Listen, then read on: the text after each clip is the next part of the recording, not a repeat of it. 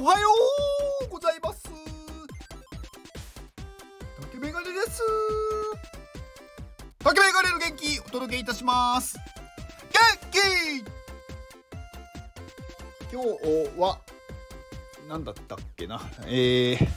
いきなりねもう本題に行こうと思います。はい皆さんお忙しいでしょうから。今日は距離感を考えようっていうお話です。相手とのね程よい距離感を知るっていうのは相手にとっても自分にとってもいいことじゃないですか。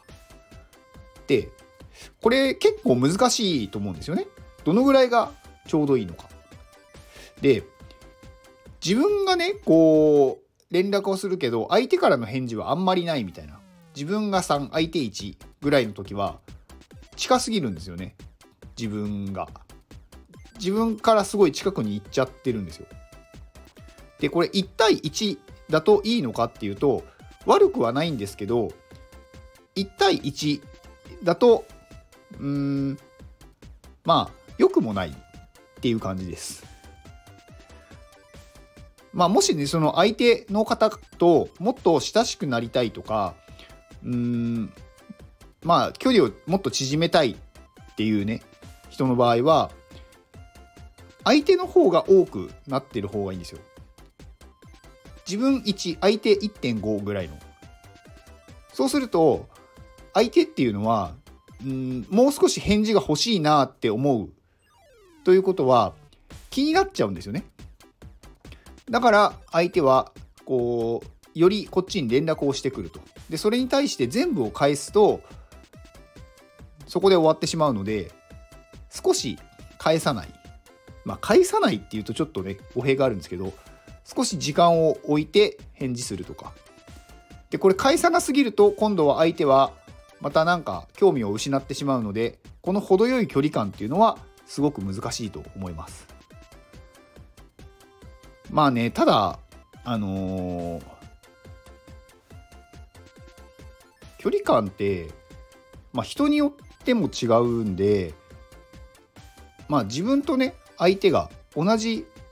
感覚だっていうのはまあ勘違いしないようにした方がいいです。相手の感覚で相手が多くしてるっていう風な状態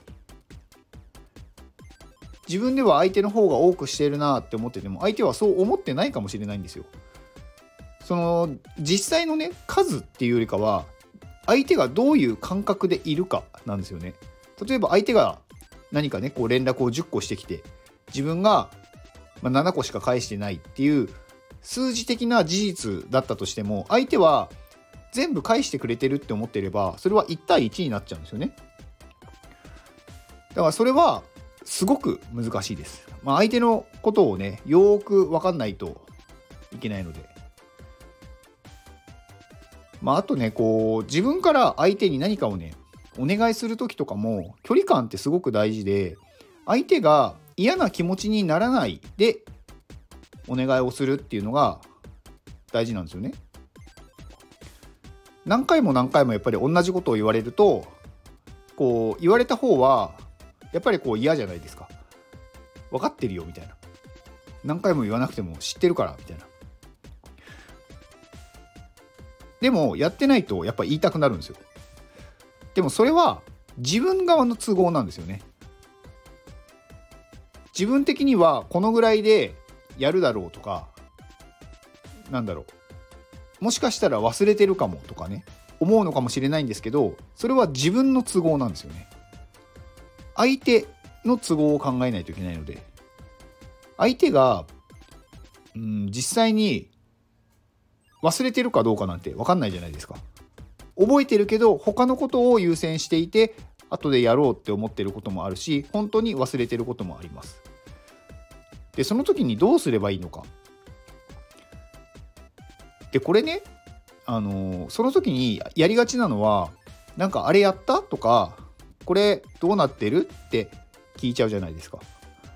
そうするとその時点で相手はもし忘れてたらあ忘れてましたこれからやりますってなりますけど覚えていてこれからねいつやろうって決めていた場合は単純にうるさいなとかうざいなってなっちゃうんですよ。そうするとお互いにとってもいいことないじゃないですかだからこれってもうギャンブルみたいになっちゃうんですよねなので例えば最初にお願いする時にいついつまでにこれをやってもらえると助かりますとかでその日をね過ぎてやってなかったらそういうふうに聞いてもいいし逆にその日にやってなかったら忘れてるもしくはやる意思がないんで自分でやった方がいいんですよ。別に相手を責めるっていうのはね意味がないというかそれは自分が単純に相手に言ったことをやってないからイライラしてるのをぶつけてるだけなんですよね。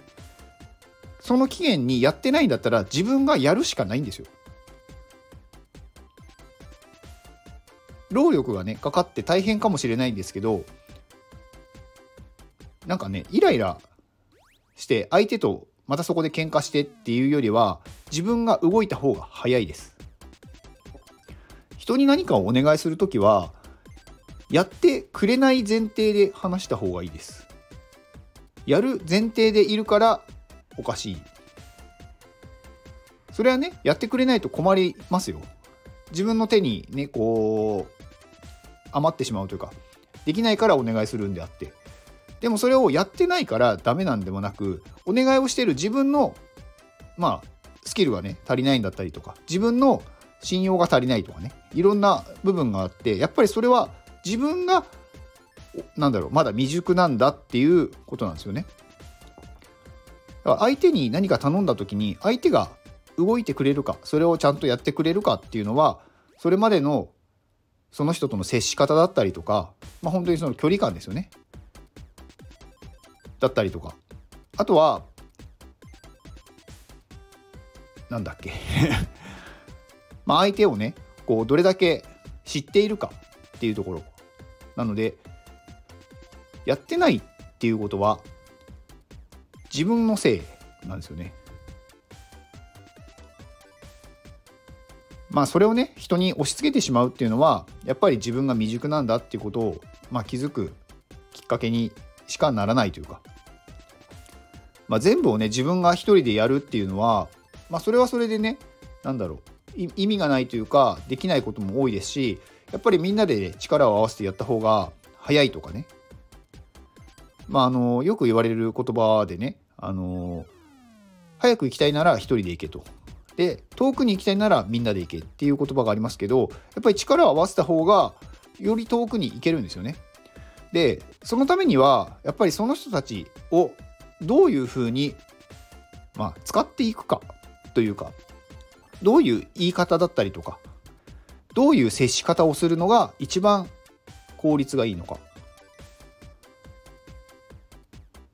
やっぱりね自分がイライラしてる状態を見せると他人もイライラするんですよ。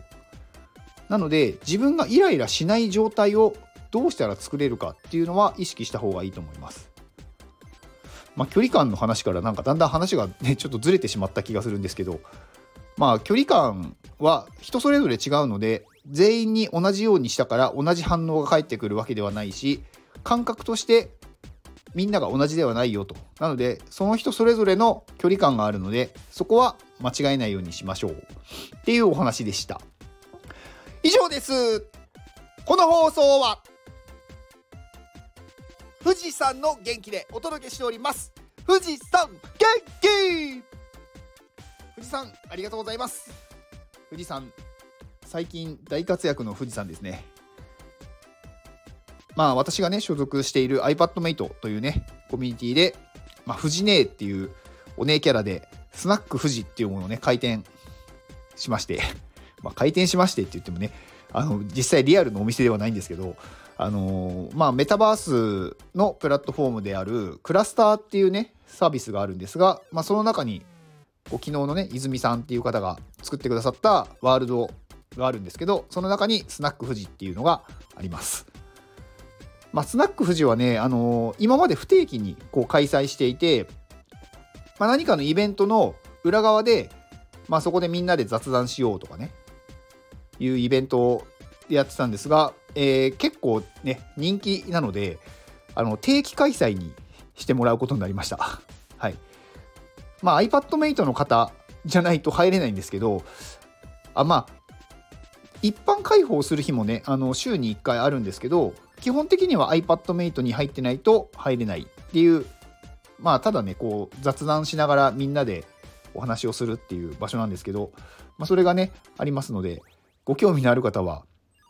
はい。iPadMate にご参加ください。ご参加くださいって言ってもねなんかちょっとすぐ入れるような金額ではないのでチケットとか NFT をね買わないといけないので結構高いんで、まあ、そこはねうん。まあいろいろ検討してもらえればと思うんですがまあでも入ったらねその価格以上のなんかリターンというか楽しみは絶対にあると思ってるんではい。ぜひご参加ください。で富士山のえっ、ー、とポートフォリオのサイトがあるので、まあ、富士山はねあの本業は動画をまあ、作る方、まあ、動画撮影だったりとかね。あとはその動画編集とか。なんかそういうのが、まあ、本業の方ですね。でそちらのポートフォリオのサイトがあるので、えー、概要欄に載せておきます。で最後に宣伝ですが、えー、1月28日あさってですね、えー、ダオヘブンの佐藤さんと X でスペース X でスペース。X のスペースで対談します、まあ、佐藤さんね。まあご存知の方多いと思うんですがまあ、子供支援のダオヘブンっていうね。もうダオヘブンっていう名前がもう素晴らしいじゃないですか。なんかみんなねこう天国に連れていく。なんかこ殺す人みたいな。いやそういうわけではないですけどもうねこうやっぱりみんなが幸せになってほしいっていう思いだと思うんですよね。うんでまあ、その佐藤さんとねあのお話をさせていただくもので、えー、夜の9時から、えー、やりますので X ぜひお越しください。で、え昨日で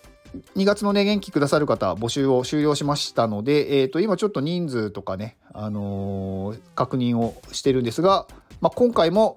結構たくさんの方が、あのー、ね、こうご購入くださって本当にありがとうございます。もうこのね、あの元気をくださる方のスポンサーのおかげで、スポンサーのおかげというかね、元気をくださる方のおかげで、私は生活してます。まあ、そんな うん。まあでもね、そのお金で、やっぱりね、いろんな活動ができるので、本当にね、助かってます。いつもありがとうございます。はい。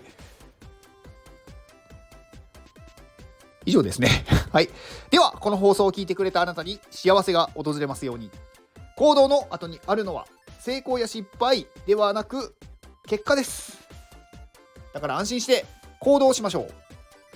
あなたが行動できるように元気をお届けいたします。元気